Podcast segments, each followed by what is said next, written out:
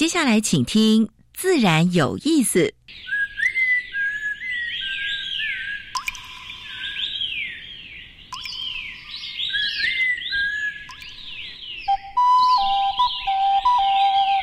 大自然是最能启发人心、最迷人的教室。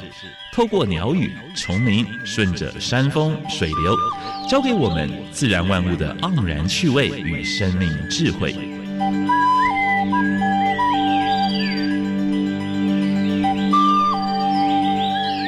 走过来，走过来，仔细听，仔细听，自然有意思。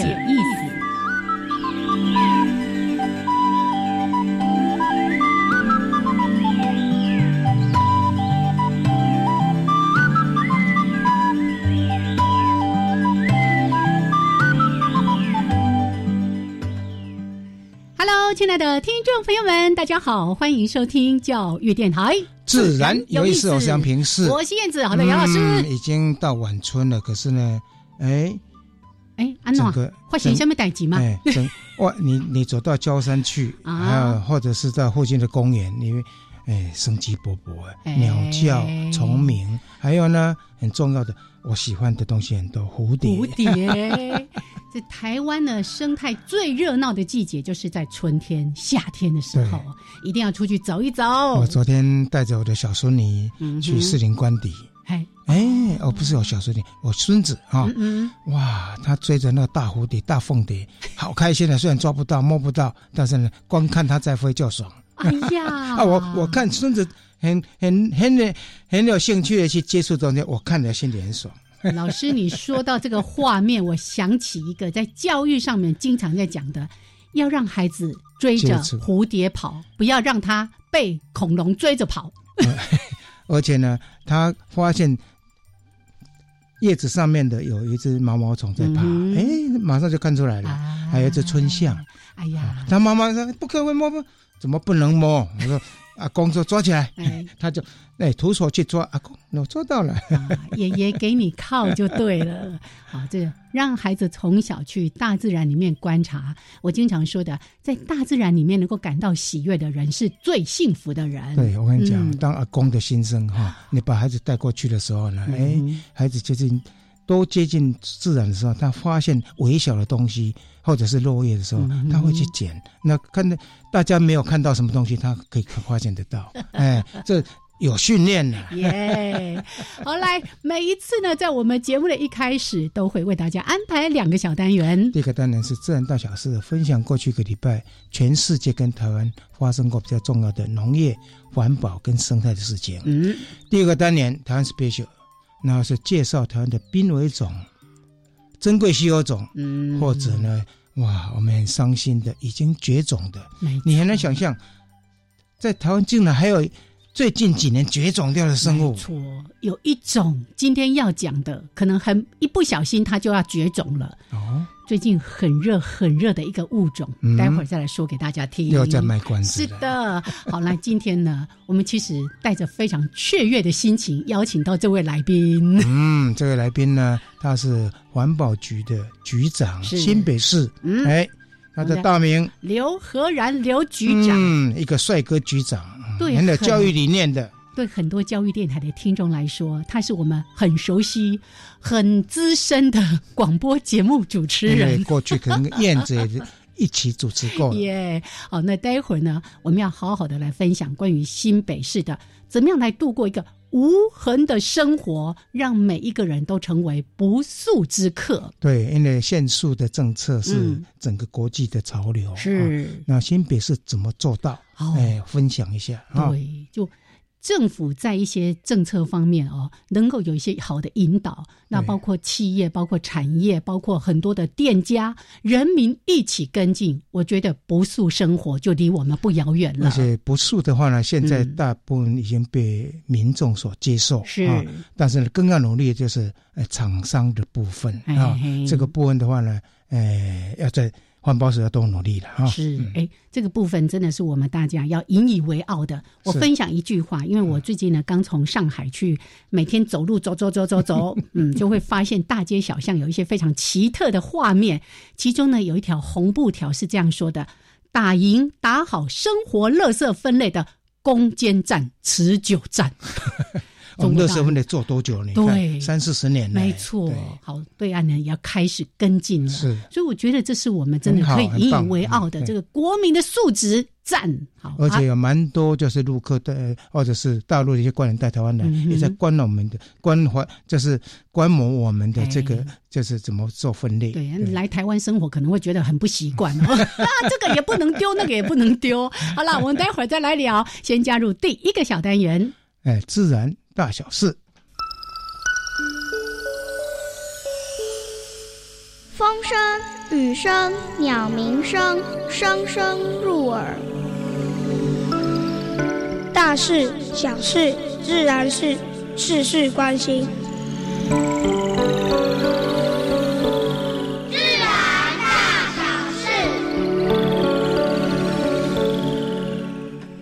一则新闻就是谈到限速的问题啊，因为环保署的限速有点严当，所以监察院就提出纠正啊。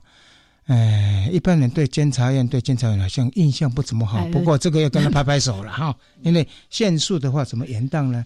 他说限速政策虽然在商店的塑胶袋的用量有减少，嗯哼，可是呢。工业用以及网购的袋，这个这些袋膜哦，它的量是增加的。哎，其实网购是一个大问题。对，它每一个箱子里面又有一个箱子，箱子就是周围又放了很多的那些泡泡袋啊，然后又是包这个包那个的。还有那还有那个益生膜有没有？这个量是增加的，所以未来要怎么去，就是这个部分，环保署要多加油啊！这是第一个讯息。然后呢，跟这个有关的，就是也是乐色，而是，呃，一百八十七个国家呢签订历史性的协议，洋乐色的乱象。我们知道，洋乐色中国不收的话，跑到东南亚几个国家去，包括台湾，很可怜的，台湾也是洋洋乐色丢弃的地方了哈。那最近呢，巴塞尔公约哈，有一百八十七个七国呢，它签订个协定，这个公约是管制废弃的塑胶的。还有有毒化学物质污染地球或海洋或者是生物的，嗯，然后呢，有一百分以后的垃圾你自己国家自己处理。对，那哎，美国也碰到问题了。我今天早上在呃在电视上也看到有一个州呢。他自己没办法处理，嗯哼，所以呢，大概就是连居民要怎么丢都不怎么，都丢到哪里去？没错，所以这个等自己的垃圾要去处处理，因为先进国家过去很习惯的把自己的垃圾呢就往第三世界国家送，嗯啊，当然。包括你看台湾多可怜了，嗯啊，好，所以这个部分的政策，我们已经在在这个节目已经讲过很多次了。其实杨乐社坦白说，我是不赞成的。你要用那个什么，要用那什么呃经济的那个的利益的那个部分呢？要要循环经济，循环经济自己的自己的循环就好，循环对，还要把国外的拿出来循环，很奇怪啊。好，那讲一个比较开心的了哈，紫斑蝶哎往北飞嘛，对不对？在清明节时候飞过林内，对不对？但是呢，哎，五后来他第二代飞到哪里去？哦，我继续继续往北，因为往北，因为他到竹南那个地方已经会下蛋了嘛，或者在林内那边也会下蛋，对不对？下蛋完，第二代就第二代会继续往北飞，哎，飞到哪里呢？飞到鹿谷这一带了，大那个会到我们的大轮山哈，就是鹿谷的一个小小山哈。那大轮山其实呢，这个在几年前我已经发现到，因为台岛有一个有一个那个呃通亮塔蛮高的，我看到那成群的蝴蝶在飞。那个通亮塔看起来挺可怕的，不会了，几十公尺高，才才三十几公尺而已了。啊，所以表示说，呃，第二代、第二代还继续往北飞，然后到秋天的时候再往南飞啊。所以这个部分的话呢，一些追蝶人还继续在追了哈。好，跟蝴蝶有关的，我们的徐峰啊，哎，我们的国际牌的哈，对，蝴蝶教授，那国际上很有名嘛哈。是是，他最近的台湾蝴蝶志的弄蝶全记录啊，弄蝶科的哈，这个书已经出来了，弄蝶你。燕子啊，你对弄蝶有没有印象？弄蝶啊，就是那个会，哎，是像轰炸机的那个啊，对对对啊，那冲来冲去的，对，一般的斑蝶、凤蝶是款款而飞，对不对？姿态很美，但是因为它肚那身体很很粗壮，所以翅很小，所以飞起来是横冲直撞的。我刚刚犹豫了一下，是因为并不是所有的弄蝶都完全是这样子，所以我就在想，我是不是应该这么说呢？大部分的都是这样子，绝大多数，因为它的触角跟一般蝴蝶不一样，一般是一一般是那个棒球的样子，球棍状的，棍棒状的。它是最末一端是有点有点钩子，很像高打高尔夫球的那个那个那个球杆一样的啊。所以这本书如果喜欢蝴蝶呢，也可以去看，它是林路局出版的，很棒的一本书啊。弄蝶志里面，哎，弄蝶全记录啊。矿业法我们就讲过了哈，矿业法已经最后一读了，可是呢，现在还在延宕啊。如果这两个会期没有通过的话呢，下个下一次的立委要重新再起啊。那对当地的居民来讲，情何以堪呢啊？所以这个部分的话，就是希望立法院的话呢，应该尽快。就三读让它通过，已经二读了。如果这这个会期跟下个会期没有通过的话呢，又要重来一次，要重来一次啊！这个我们在节目讲过很多次了啊。好，这是今天的自然大小事。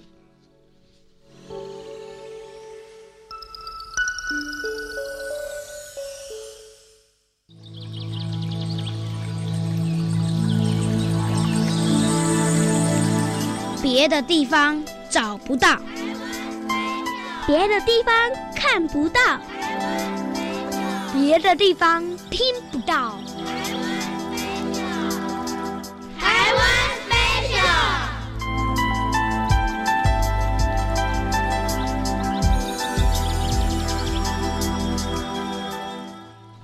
好，现在时间是上午的十一点十六分，欢迎朋友们继续加入教育电台。自然有意思，我想平视。我是燕子。嗯，你可以把谜底揭晓了吧？台湾 special。今天这个物种呢，已经在我们节目里面不晓得说了多少次，但是今天终于要好好的来介绍它了。啊，从去年我们就一直在关心那个呃早教早教的问题啊，什么中油天然气第三接收站呐，哎，我们不是一直提到有一种。那个第一级的保育类的野生动物吗？嗯，是叫做什么山？柴山多杯孔珊瑚。对，就是现在数量好像会发现蛮多的，就是在现在中游要施工的那个地方。对，然后竟然还有学者说啊，那你看，既然不是只有柴山有，你看这里也有，那里也有，那是不是应该不要把它列为第一级的保育类野生动物？想要把它降级，太可恶了！在是好，哎，降级是要经过一定的程序，要先。申请的，然后经过那个委员会，所有委员认的说，哎，是可以了，才能够降级。哎，这是很严肃、很严谨的问题。怎么可以用政治性的说啊，要降级？对，好，那这个我们就不多说了，来认识一下柴山多杯孔珊瑚。它为什么叫多杯孔？就是你看它那个珊瑚，就是像个小杯子，对啊，真的超可爱的。好，那为什么叫柴山呢？是因为在一九九零年的时候，是在潮山附近的这个海域发现的，所以呢，就叫做柴山。多杯孔珊瑚，好，那它的栖息环境，我们稍微的来了解一下。其实大家可以一边去想象那个桃园的藻礁，嗯，你看桃园藻礁，其实它也都在那个浅水区域而已啊。好，它的这个栖息的环境呢，是在很浅的水域，大概都在一到三公尺的潮池里面会被发现。那栖息环境呢，海水的浊度也算是比较高的，是目前已知的这个多杯孔珊瑚里面生长水域最浅的。因为呢，多半的这个呃，这种多杯孔的珊瑚其实是比较在深海一点的哦，深海一点的地区。好，那它呃会成长在像刚才说的藻礁或者是珊瑚礁的这个硬底质。那包括的一些什么沙礁混生的环境啦、赶潮带啦、潮下带的这个上缘，我还特别去查一下什么叫赶潮带。以前都只有知道潮间带，哎，原来赶潮带呢，哎，我们这边这个专家你已经开始在笑了。赶潮带的意思就是水位受到潮汐影响的淡水流域，所以是在溪流的地区。嗯，就是。跟溪流跟那个海洋之间的交错的地方，会涨潮啊，退潮啊，那个地方，对的，是好，这个是稍微名词解释一下，表示我有很用功哈。好，那它的生态地位呢是数量非常稀少哈，而且只有几个点呢，嗯哼，都是点状这样分布的，没错没错。那从一九九零年发现到现在二十年来，去比较世界各地的文献记录，嘿。它真的是非常稀有的一个物种哦。所以呢，你看我们早教那边有发现了这个柴山多杯孔珊瑚，我们还这样子就。很快，如果真的开始动工了之后，它会不会成为下一个？我想还是开发单位还是要持续监测。虽然说这个开发案已经环评通过了哈，但是呢，一定要很严格的去做监测工作。没错，好，这是今天呢带着一些担心跟大家分享台湾 special 的这个单元。如果没看过，就上 Google 哈看一下哈。其实挺可爱的。嗯。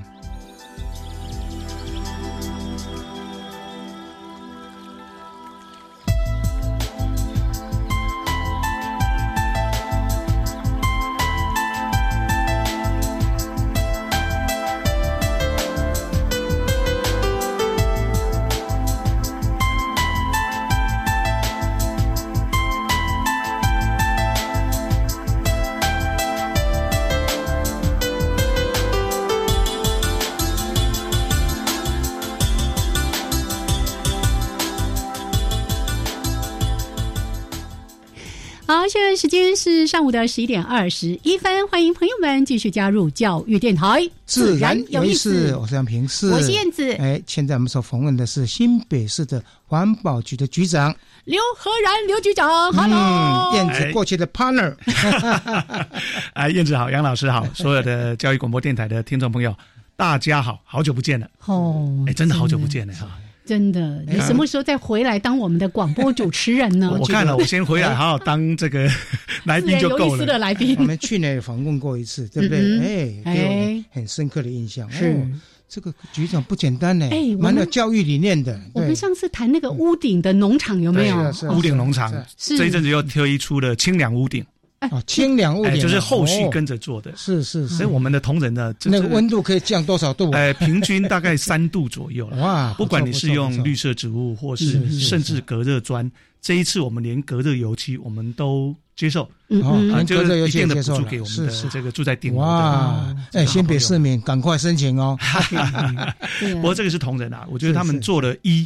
嗯，就觉得有效果，就想要做二、做三，而且这个又可以节电，你看多棒，对。不对？哦，打好这个攻坚战、持久战吗？啊，今天要谈的是 另外一个主题，没错，因为。全世界的话呢，对塑胶，尤其漂海的一些垃圾限塑的活动，对不对？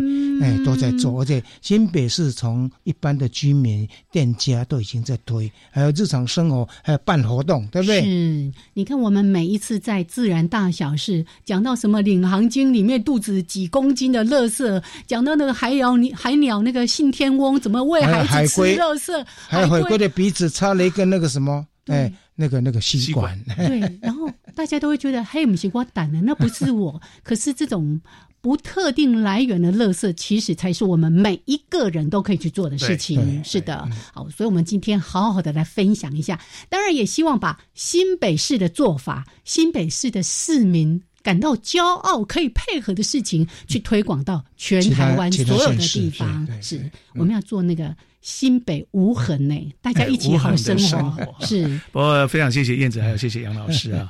呃，每次来都感觉很受肯定，我下次一定要带糖果来。而且我刚刚坐在这边看梁老师跟燕子，就想到从民国八十五年开始，哎，自己大概走了十五年左右，也是一直跟教育电台有相关的合作哈。现在到环保界来，谢谢，还让我有机会可以回来跟大家聊聊天。不过刚才特别提到，我先要称赞我们所有的台湾的这个。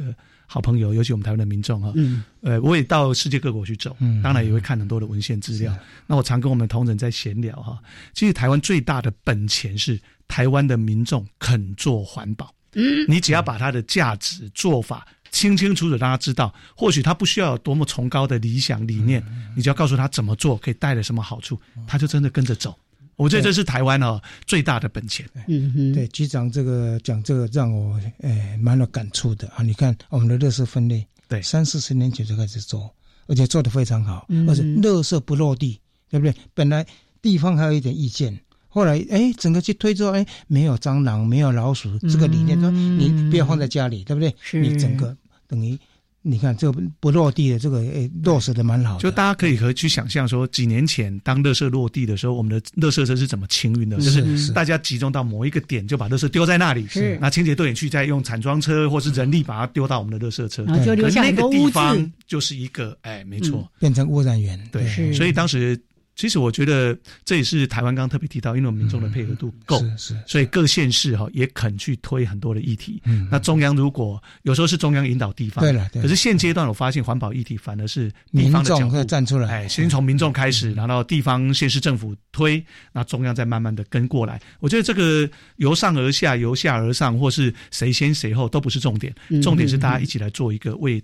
台湾的环境为全世界的环境更好的一些一些举动，我觉得这是我们一个很棒的方式啦。是，所以这一点呢，就是我刚刚提到的，在提到新北市之前，一定要谢谢我们所有的好朋友，哎很多的民间团体、NGO 团体、环保团体，其实对于我们的台湾整个环境的进步，还有带动进到世界里面去参与，我觉得扮演很大的角色。哎，真的，我们的 NGO 其实呢，哎，真的很有心非常对有心对，而且督促力量很强。做不好的话，开始站出来骂。对，我们呢教育监督父母，了让父母回去指导孩子，教育孩子，让孩子回去告诉父母你要这样做。对，不过有一批人呢，我们要特别谢谢，嗯就是我们的老师。刚刚杨老师一直在谈的，嗯，大概乐色分类三十几年了。对，那时候我刚好从学校开始，对，刚好大学毕业进到学校，对，那我们就看到每一个教室后面，各位应该有印象哈，你后面有一堆桶子，哎对，这是放塑胶，这是放保丽龙，这是放什么？是那个时候小孩子三点多，卫生组长就会广播，来来来，请各位同学、卫生股长赶快把我们所有的东西送到我们校园的哪一个地方开始做。两个人就呃一起拉着那个桶子到一个集中的地方。所以那个时候，其实老师引导我们的孩子做，那再从孩子是带回家庭。嗯，嗯那时候不仅让现在当时的民国七十几年现在的当时的环境开始改变了，就是做现在。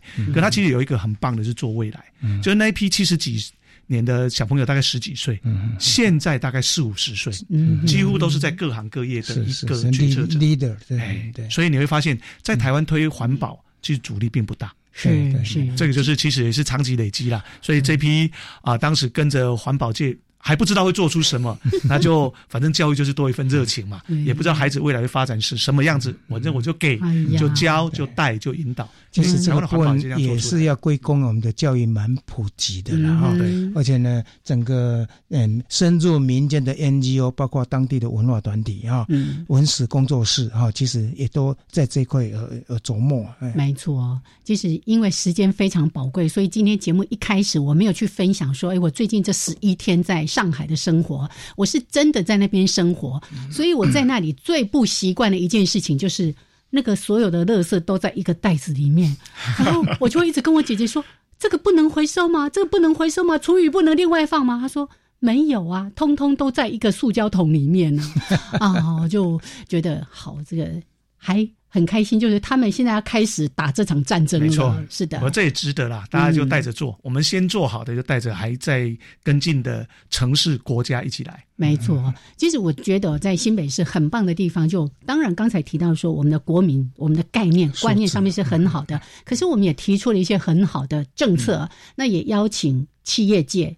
店家跟民众一起来配合，所以我们其实是多管齐下在做这件事情的。没错，嗯，呃，刚刚特别提到啊，就刚刚杨老师也提到全世界的整个潮流。嗯现这最近书里面大概啊、呃去年推的最成功的就是我们扩大限缩，嗯哼，就是让除了当时公告的几个八个行业，呃，不可以提供免费的塑胶袋以外，是是现在已经扩张到十四个嘛。嗯所以这个扩充的过程中，当时刚刚提到国民水准够以外哈，还有我们整个政策的推动铺陈，其实走的蛮好的。嗯哼，那最近他们可能最辛苦的就是吸管嗯哼，啊，这是吸管今年七月一号开始实施。是。那有些特定的地点，包括量贩店商家啦、公部门啊，嗯其实都要开始来推。那是这个挑战正要开始。对，哎，我那天哦，看到我们荒野一个伙伴拍了一张照片，他呢就拍了麦当劳的那个吸管，有没有？他就写着说我要退休了。哎，我觉得这样的说法好棒哦。对，那就选 slogan 他不是都有一个那个吸管盒吗？对，然后你有们直接按一下，对我，们的而政策。且他们的吸管，你现在已经有开发一些用纸做的，所以如果要的话，你可以拿这个。你要生要说，或者是小朋友要的话，常常给支吸管给你。吸管说我要退休了。好，来，待会儿呢再好好的来跟大家分享有关我们新北市怎么样邀请所有的市民一起来过一个无痕的好生活。我们一起来当不速之客。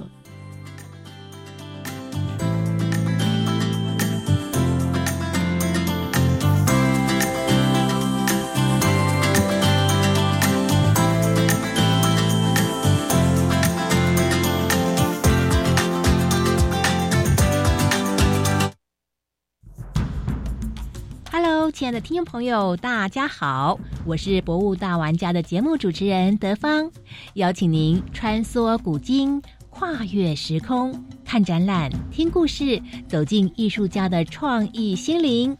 欢迎您加入博物馆典藏的空中约会。博物大玩家每个礼拜四上午十点零五分到十一点钟，博物馆的时光列车，我们准时出发喽。阿明，你户籍迁过来后，有到这边的农会重新申请参加农保吗？哈，要重新加保哦。要啊，参加农保的投保单位是户籍所在地的基层农会。如果农保被保险人户籍迁出原本农会组织区域，依规定，农保只能保障到户籍迁出当日为止哦。你哦，要赶快向新迁入地的基层农会重新申请加保，经农会审查通过，向劳保局申报后，才能继续农保的保障哦。以上为劳动部劳工保险局广。告。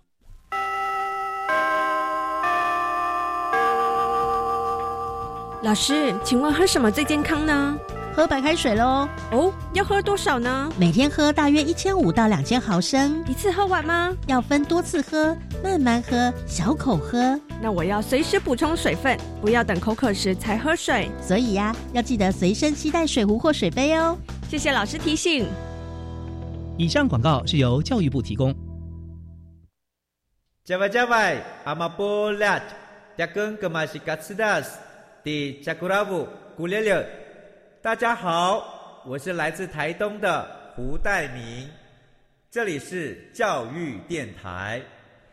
那罗哇那咿呀那呀哦哎呀，那是你呀鲁玛的呀恩哦，朋友们就爱教育电台。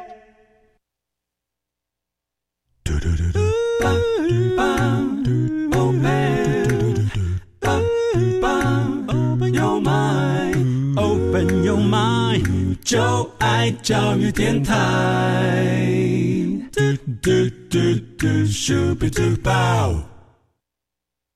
好，现在时间是上午的十一点三十二分，欢迎朋友们继续加入教育电台。自然有意思，我是杨平，我是燕子。我们现在所访问的是新北市的。环保局局长刘和然刘先生是来，我们的局长呢，也是我们教育电台资深的广播人。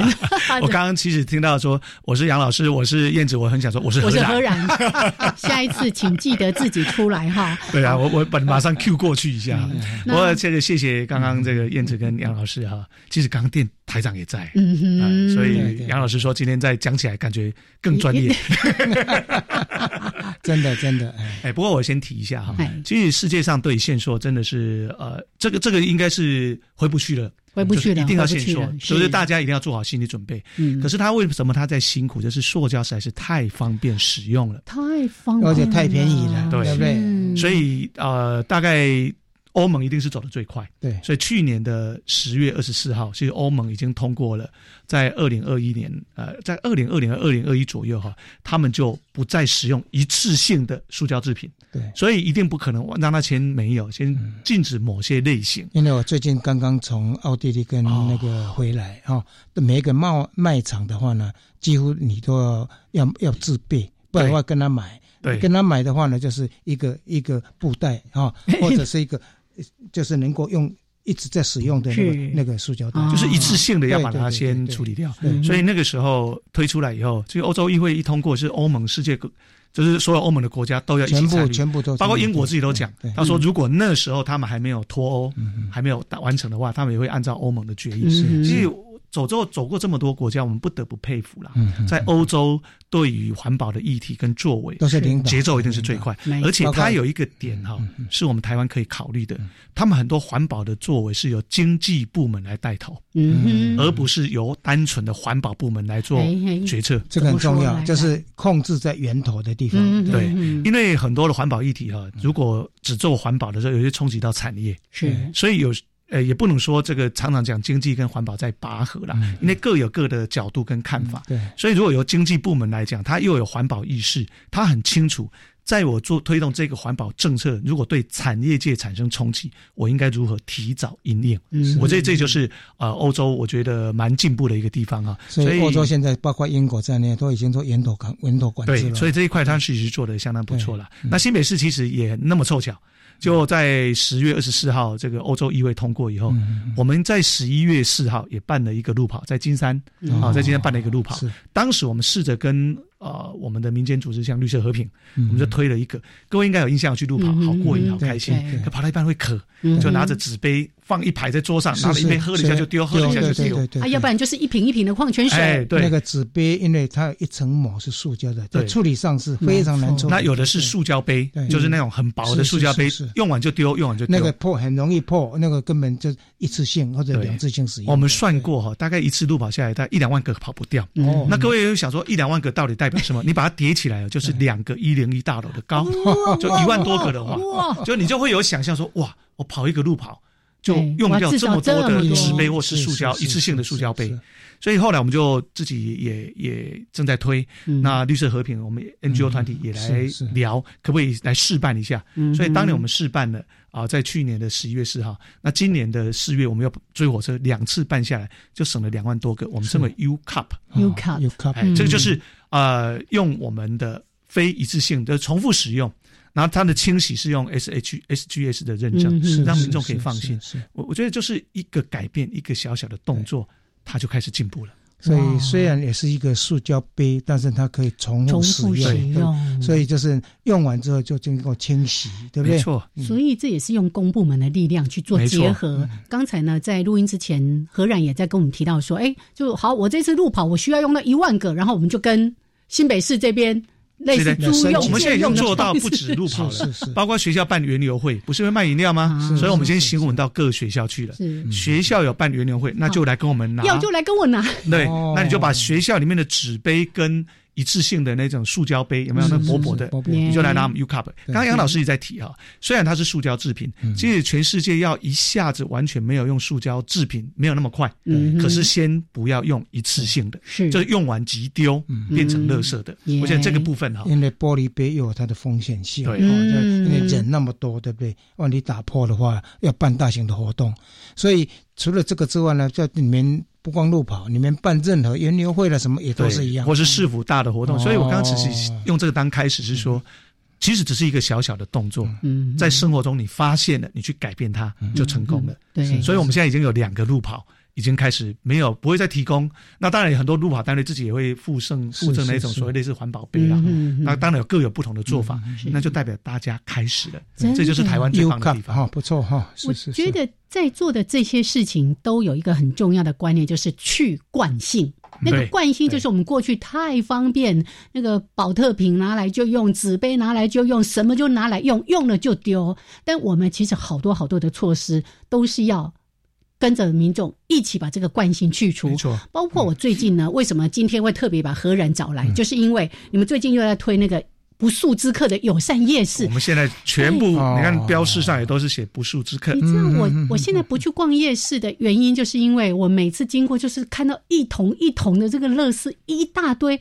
那看起来心情是很不好的。好，不素夜市，我们现在有两个。其实不素夜市是我们的挑战。其实推卖场、推餐厅其实不难，是因为它的不难在于说商家可以配合，然后它可以清洗，它推出来就是只要拿的不要是一次性的这些相关的这些容器，嗯，就可以慢慢往前走。那为什么夜市是一个大的挑战？就刚刚燕子讲。我去怎么会只吃一种呢？我吃完鹅啊煎，可能要吃一点辣碗，辣碗以后可能吃个甜不辣，你就你就很难去想象。可是如果我自己到店家去，我可以可能带我的便当盒，我可能用的是商家所提供的非一次性的容器，那个是很好处理的。可是你在夜市里面要推啊，我们同仁就跟我说，局长。我们来挑战看看。现在已经有两个夜市了，要来踢铁板永和的乐华夜跟那树林的新人夜市。嗯，在推的过程中，也没有给胡萝卜或者是哦有这棒？这哪行哎？它不仅胡萝卜不准炖棒，还有一个就是方便性。呃，其实这也是我们现在决策一直在谈到的，到底以谁为中心的思考点。是。那我们在企业界常常讲叫顾客导向。对。其实，在环保界也是顾客导向。所谓的顾客导向，就是在推环保就要去想。谁是最大的关系者？谁是那个关键的人物？那当然就是我们去逛夜市的人。好，那就开始想他。那他如果要推，不要使用一次性的容器，他会产生什么不方便？是。那我们就想说，没关系啊，就请他带那个自己的环保便当，就是你自己带着自己的容器，方便的。然后你就会想到说，哇，那我逛个夜市要提四个便当盒，吃完填不不一样的，要吃鹅阿珍就要换第二个。所以就很麻烦。嗯，那这一麻烦，刚刚这个燕子就提到，改变惯性就是让他的麻烦改变的越少越好。就是你改变过后不要太麻烦。是。那有些人是多麻烦都可以做，那这批人我不担心。嗯。现在是一般人，你只要稍微麻烦啊，算了啦，我用改一个纸盒算什么？嗯。啊，一个塑胶杯算什么？是。可是你一个省一个就是一个。是。所以当时我们的思考点啊，这个杨老师刚刚提到，除了棒子、胡萝卜，嗯，第一个我们先只有先推在夜市只有胡萝卜。暂时没有哦，是是是是是是，一棒子出来以后就 夜市就推不动，可是商家可以，是商家可以有棒子。那我们当时胡萝卜给的什么？第一个，民众来拿的时候，你只要消费多少，你可以减价哦，可以减价，不减价当然就加量，嗯，这两个。第三个，不减价不加量，或是减价加量，我再给你有摸彩券。嗯，那就要跟那这个环保局有给他一点点资金的鼓励哦。我们就要跟，即使上次我们在推要跟管委会去谈。其实乐华夜市是乐华夜市的主委很配合，所以我们几乎没有赞助。哦，拍拍手，拍拍手。这个我们许许里长啊，许成非常棒，非常带动的这一批是是是夜市者哈。那当时去有几个有没有其他县市的观摩啊？有，上次环保署已经把。很多的成功的例子哈，应该很多的这个环保界的朋友带。我倒是说一个关键点，就是刚刚燕子提到的改变惯性，嗯就让他改变后的麻烦能帮他想的越少越好。所以我们是不是可以让他就是一样带一个可以重复使用的容器？是，那我们就去沟通两件事。第一个，商家里面的洗手台，可以让他吃完就清洗，对，冲一下，对对对对。第二个。那不是每个商家都有洗手台啊，夜市没有。那我们就设出公共公共的洗手台。当这个一解决，你看我们的对，等这个有公共公部门帮你做好，对不对？那用谁了，就你不用担心。啊，我要提的就是说，呃，其实推动政策。没有那么简单，因为台湾的民众肯配合，可是不是你一讲了他就马上可以跟上来。这个是就是还是要哎，这个是我们出身教育界的环保局长哈，能够有这样的理念，我们应该拍拍手哈。这其实也是我们经常在说的，只要你愿意做，其实不会做不到的哈。我刚才还在跟我们的何然局长分享，我在不速之客那个脸书的这个社团里面看到一个例子啊，有一个人呢就说他哎中午出去买买饭吃嘛，然后回来呢在电梯就遇到另外一个同事。因为他呢，就用他的碗工 盛着那个自助餐里面的东西。他说：“哎，啊，你怎么端着碗上电梯呀？”他说：“哦，我就刚刚去化缘回来，很像一瓶一波折矣，足以就对了。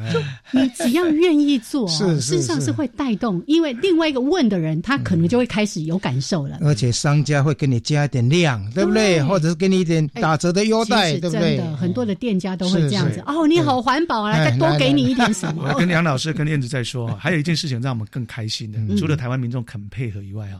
年轻人对环保的意识更高，比我们这这不好意思，我直接明讲，比我们有一点年纪的人、资深一点的人来的更肯做。是是，其实我们最近年纪大的就惯性嘛，讲过了嘛，惯性太强了，我不承认。那个杨老师用资深的，是，因为他两岁就开始主持节目，所以我们要提到的是说，呃，其实这是台湾很好的发展。所以不速之客，刚刚这个燕子一在提不速之客，不速之客，那个速是塑胶的速，是。那也有减速慢行，是。其实我们多的的团体，他们自己成立一个网站，一个群组，一个社群，他们就自己说让。让自己的生活中完全用不到塑胶。那我们新北现在推的所有减速的议题，都用不塑新北不塑之客当开始。所以，我们从一百零二年开始哈，呃，我一百零一年接环保局长，从一百零二年开始，我们就一直在这个地方琢磨，先从不使用一次性的塑胶制品还有塑胶袋来开始推。所以几年下来，我我就也看到一个成果。那最近刚好双北的。的专用垃圾袋可以互相互用，哦，互用以后其实环保两用袋嘛，对不对？环保两用袋还有专用垃圾袋都可以互通哦。还有那这个两用袋就是刚刚杨老师一直提的两用袋，两用袋。对，呃，除了双北，各位到卖场，甚至到我们的四大超商，你去买东西都会提供给你一个，哎，先生，你这么多东西要不要买个购物袋？哎，塑胶袋，对对，那个塑胶袋就是都是一次性的塑胶袋。对，那新北这个塑胶袋，我们就从那里着手。当时我就跟我们朋友同仁在聊，我说这个塑料用完就丢啦，嗯，可不可以它变成我们的专用垃圾袋？是，就从一百零二年七月份的一个想法，嗯，就把它推出来。那现在就变成双。现在有多大？就是有那个容量有多大的？台北市跟我们的一样，都有三种规格，大、中、小。是，那最大的最大的多大？我们的是十五公升，十五公升，十五公升，十公升跟五公升。五公升。那他们其实来买的时候。我们还是鼓励哦，这个两用袋还是自己带专用垃圾袋，哎，在那个我们的环保袋。是是是。所以当你没有了时候，你再去。你先买这一种。可是买了以后，我们不担心是，当他这里买了一个两用袋，回去可以当专用垃圾袋的时候，他家里的专用垃圾袋就会少用一个，十次下来他就少买一包。而且这个袋子可以一直 reuse reuse，不行的时候我来当垃圾袋，对不对？他我们是鼓励他 重复一直使用到你觉得。我该该该把它当垃圾袋了，对对对对，是用这个很棒很棒很棒。所以不然的话，一般垃圾袋自己要另外买垃圾袋啊，对不对？是是，嗯。所以我们现在再推下来啊，所以双北这一块其实做的还蛮成功的，从一百零二年就推到现在了。因为这个哈，哎，应该其他县市也要来配合。到底困难在什么地方啊？其实他有稍微分析一下，有好几个层面。那个困难很多啦，我们待会儿再来讲。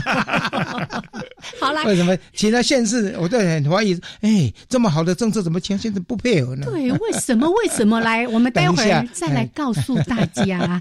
但我们民众是可以主动来做这件事情的。好，来，现在时间是上午的十一点四十六分，一小段音乐之后回来继续来一起当不速之客。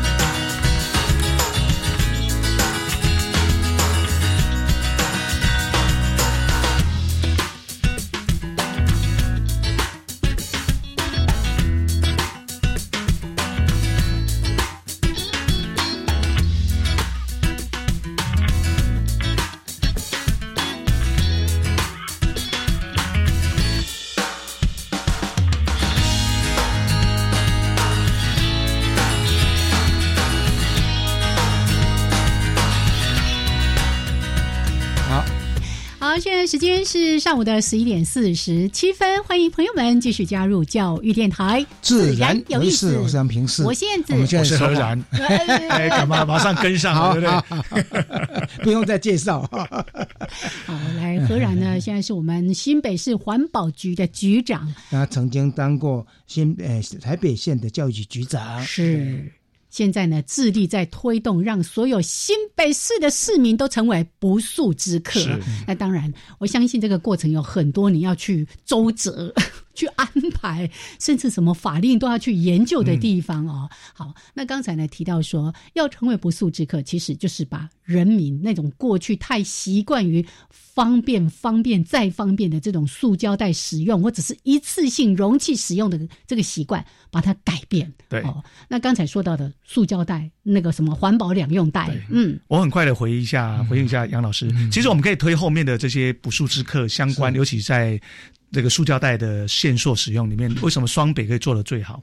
它的上位概念就是垃圾费随袋征收。目前我们台湾呢，大概有三种收费的方式啦，可是主要是两种，一个是水水费，所以哈，很多的。朋友哦，双北以外，你不要以为说，哎，弯面呐，弯乐色袋面积呢，弯的主为塑胶袋得可以掸的啊。其实你在扣你的水费的时候，就已经把你的乐色处理费扣走了。那你说？因为没有被扣，你不痛不痒。那我稍微讲一个数字，你就知道被我们多扣多少。双北推以后，尤其新北，我们一年平均下来一户哈，一年下来大概平均三百九十块。嗯啊，可是我们去算，在没有推这个热色费水袋征收之前，是一千一百零七块。哦，你看差这么多，那那个是因为地方税的关系。哎，因为它水水费征收有一个计算的方式嘛，是是。所以这个部分呢，其实是上位概念，所以先提啊。哎，热色处理费其实各县市都在付。那刚刚杨老师提的第二个说，那为什么这么好的政策，有些国家是直接强制一定热色费水袋征收？是是。那为什么？台湾目前只有双北，当然这牵涉到中央地方分权了哈。是，那加上法令上还有不同的收费方式。那地方县是不能做。其实第一个很现实，是因为当他不是这个水水费征收，就要变成自己掏钱买，那感觉就会痛，这叫人性嘛哈。可当他会痛的时候，他说：“那我就偷丢。”是是。所以很多县市哈，就不敢其实不敢做的问题。对，哎，那。所以当时我们新北市在推的时候，其实很多人不看好，嗯，因为台北市它比较都会区，是，所以台北市率先推出，嗯，那新北当要跟的时候啊，我们有很多的偏乡地区，对，乡下阿公阿妈公，我感觉偷得单子包的货啊，哥你买几？啊，这个花钱买都会有这种口吻，对了对了，可是没想到被我们推出来，就刚刚提到了，我们有一个很大的潜在力量是民众肯做，嗯，所以我们做下来以后，因为我们百分之八十几是在都会区嘛，那其他的县市就会担心那。因为很多都是像台北县一样、新北市一样，它很多山区嘛，很多的乡下，他很怕贯彻以后民众乱丢。嗯，可是各位要，看到乱丢，其实乱丢是一种习惯，其实非。使用乐色专用袋的县市，你去看，一样有很多地方乐色包照丢。是其实没有错，其实可以做好，这是第一个。第二个其实牵涉到税收。税收。刚刚当它从一千一百零七降到三百九十块的时候，就代表只剩了三分之一。三分之一，所以就代表县市在乐色处理费的税收。其他县市的民众赶快哦，要求你的县市 县市环保局赶快去落实这个部分，不然的话你钱变拿多了，可以省荷包，对不对？那因为我们这样开始推啊，就刚。刚提到的，我们两用袋推出来以后，就开始推到商品，这个有点回顾历史。商品，所以我们第一个接触的是两个，好多商家都推出，可是前两个跟我们搭的，第一个就是我们的蒲公英，因为我们发现买那个卫生纸啊，那个是民生消耗品，所以它外面还有个大袋子，没错，大袋子在双北以外还可以当一般的塑胶袋装垃圾，还是可以丢。对，可是双北它是。专用垃圾袋一定要有防伪标签，嗯，所以我们再去跟蒲公英谈。哦，哎，真的，我觉得企业界还是很配合，他就把那个控制在源头，对源头就跟我们的所谓的这个啊这个防伪标签合作，那个袋子就有厂商吸收，所以你去买的那一大包的，是厂商吸收的，不是公部门提供的。所以当你买的那一大捆二十包、三十包、四十包的。这个卫生纸袋子外面那个大包装，在双北蒲公英的话，对，你就不要丢掉，它就是专用垃圾袋。嗯，而且厂商接说这不简单呢。对，我跟局长报告一下，那一天呢，我还在上海，刚好看到那个哎，蒲公英的那个商品里面，竟然新北环呃新北跟台北专用的。环保袋，他就说那个卫生纸的外袋是可以当垃圾袋。垃圾袋，我马上呢隔空说：“ 老公，赶快买卫生纸。”你知道吗？你最近才知道的。当时在推的时候，因为我们的人口是现在已经四百万，是那四百万人口，其实就经济规模来讲，其实对他们来讲是一个负担。他当时一直在提说，如果双北都可以做，因为双北台北是两百六，就六百多万，是是，就经济规模是够的。是。所以就很多的商家可能来。哎，我们其实要买这个有环保理念的哈。为什么现在可以？就是刚刚提到的，因为我们双北的两用袋还有这些商品购物袋是可以丢的，所以蒲公英那个袋子就可以一样。你台北市民你团购了，你一样可以把这个袋子丢在台北市的垃圾车里面。是是。所以这个量，我相信还有哪一家？还有哪一家？哎，目前就这一家。那之前曾经有一段时间啊，试办过，就是呃，乖乖。啊乖乖乖乖，那目前乖乖我们会再来谈，因为当时乖乖试办一段时间，因为它还是那个生产线的问题。可是现在因为台北市加进来了，我们就有六百多万了。是是是是是是，那个市场上的话，如果能够让厂商有经济规模，对不对？那去买的人的话也愿意，你知道吗？哎，而且呢，他其实也是对厂商一种回馈。是，所以最近呢，我发现我们的我我们不不是在帮普公英宣传，可是其实帮他宣传的应该，因为他是很义务来做这件事。所以现在刚刚燕子讲，燕子如果你住在台北市，为什么你可以买了？因为你团购回来以后，这个。外包装就可以当专用垃圾袋丢在台北市的垃圾车。可是目前因为我们的法令的问题啊，这些货还不能铺到台北市。可是，在新北市买可以，新北市的卖场买可以，然后团购可以。我想这个就是一个突破。那第三个，我们就进阶。你看哈，从专用垃圾袋到两用袋，到商品的外用袋，现在进到我们就更想说。那我可不可以开始重复使用？所以我们的 reback 就出来了，是是是，就是我们收集了所有家里的购物袋，一个家大概好几百个。你那个代代相传的那件事吗？就是代代相传。所以你们也有说这些人要提供给一般民众取用。对，我们就请我们的民众把你家里。多余不用的购物袋，嗯嗯塑胶袋，嗯，把麻烦弄干净，就是不干净，我们清洁队会处理。我们巡线会有资源回收车，你就交给我们的清洁队员，我们清洁队拿回来以后就会整理清洗，把它干净以后，我们就会配送到卖场，然后去做我们的 rebag 代代相传。其实这个我要提的一点，这就是一个概念的演进。或许刚开始你怎么说服这些公务员？那些有些公务员是不容易的。对不对？人家也是很有环保概念的。所以这个部分的话，是不是能够来谈一下？因为刚才提到说，法令上你要把这个交给你的同仁去做，他研究很多，光法令研究三个月，对不对？啊，一般的公园啊，买了卖。这就来讲一下我们学教育的专长。这教育有一个方式，就是先认同再做。嗯哼，有一点就是。先不管他认不认同，先叫他做，慢慢他就会认同。举例来讲，小孩子背《三字经》，我们在教育里面，当时小孩子背《三字经》根本不懂《三字经》的内容，他就先朗朗上口，朗朗上口，朗朗上口，到最后他背习惯了，哪一天他就懂了。啊，这个这个子不教，父之过，哎，他开始懂了。一样的，我们的同仁刚开始，因为毕竟我是局长，有法职权，是。先做。嗯，其实做了以后，我们的同仁人就这样就会看到感动的地方，嗯，就会发现说。哇，还真的有人一天出门带三个便当盒，他当时没有清洗，他就三个便当盒，就是三餐他可以用的用的，他就不要就用一次性的东西。是是是。当他开始推的时候，诶，很多人真的把家里的购物袋那个环保粮油袋捐出来了。当他慢慢的被感动，刚刚讲他可能是没办法，局长要求做，科长说要推，推了一半。可是当我们同仁出去沟通，譬如说我们的同仁。当他第一次去沟通的时候，他去跟乖乖去跟蒲公英谈，是。老板肯吸收，他就觉得哇哇不简单，好感动，人家多出钱都肯做，何况我们只是推着 是是是，要慢慢内化。所以就刚刚杨老师提，其实我我就觉得。台湾的民众如果肯做，我觉得公务体系即使推起来，阻力就少。我们需要更多这样的官员。对，我觉得这真的是，呃呃，其实燕子也是长期投入在荒野。嗯，那我们看到很多的协会，我们最近今年的世界地球日的主轴是与野共生。是，那我们就是跟荒野合作。那我们六月多先预告一下哈，六月五号我们会在我们的板桥火车站的 B One。嗯，我们会推出这段时间，你去带着爸爸妈妈带着小朋友去拍与野共生跟自然界里面的生存的照片，我们会有一个展示。像这样子的点点滴滴哈，就尤其像杨老师自己是学生态的，是是，所以特别带一下与野共生，其实都是这样来的。刚刚在说到那个点点滴滴哦，刚才还没让我们局长稍微报告一下这个非常让人骄傲的数字，包括说环保两用袋，因为这样子。政策的推动，我们减少了多少塑胶袋？因为那个代代相传，我们少了多少塑胶袋的运用？哎，这是非常惊人的。所以啊，我我很快提哈，这些数字其实呃也算是我们通人的一个感受哈。嗯，一个袋子你会觉得你只省一个，我们这样推下来，到现在已经省了三千六百四十二万个左右。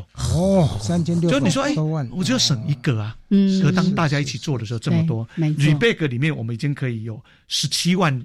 八千多个的这个所谓的二手的二手袋可以在这边流通，是是。所以我刚刚提一下，其实哈，环保其实回来很简单哈，就是一个生活的改变。是。你只要想到说，我什么时候可以少用一个，嗯，纸杯，少用一个塑胶杯，一次性的东西。你只要想到我省下来，你就是做了环保。你用这种角度当开始啊，就就是一个，我我想就是一个新北市环保局这个这些活这些这些真正在做的这些，可以当做一个楷模了。嗯哼，其他各个县市应该有机会都来观摩。没错，而且环保署是主主政啊，主政单位应该把这个呢再推到呃其他的县市了啊。真的对，所以因为有这么好的市民。我们有这么好的国民 素质这么高，大家愿意做，那我们也希望在政策方面赶快也跟上来哦。像刚才也呃何然局长有提到，有些人他是再麻烦都要做。我们刚才不是提到不速之客？对，我看到有感动到眼泪要掉下来，就是他儿子满月。油饭要送油饭，以前就是一盒一盒，对不对？那个纸盒，然后一大堆垃圾，那就送出去了。他就请厂商把油饭送过来，然后呢自己买玻璃盒，一盒一盒装，然后再分送给亲朋好友。玻璃盒也当做正使用。你看，再麻烦他都要做，更何况我们不用那么麻烦。没错，相关的政策也帮我们做好了配合。真的希望大家好好的成为不速之客，让我们都成为友善的市民、友善的国民。啊，七月一号开始。推这个吸管的限用啊，我们都的好朋友，如果可以，除了参与以外，好的构想可以提出来。好，来，今天呢，真的真的非常的感谢我们新北市环保局的刘和然局长，谢谢大家，谢谢谢谢，我们下礼拜见喽，拜拜，拜拜。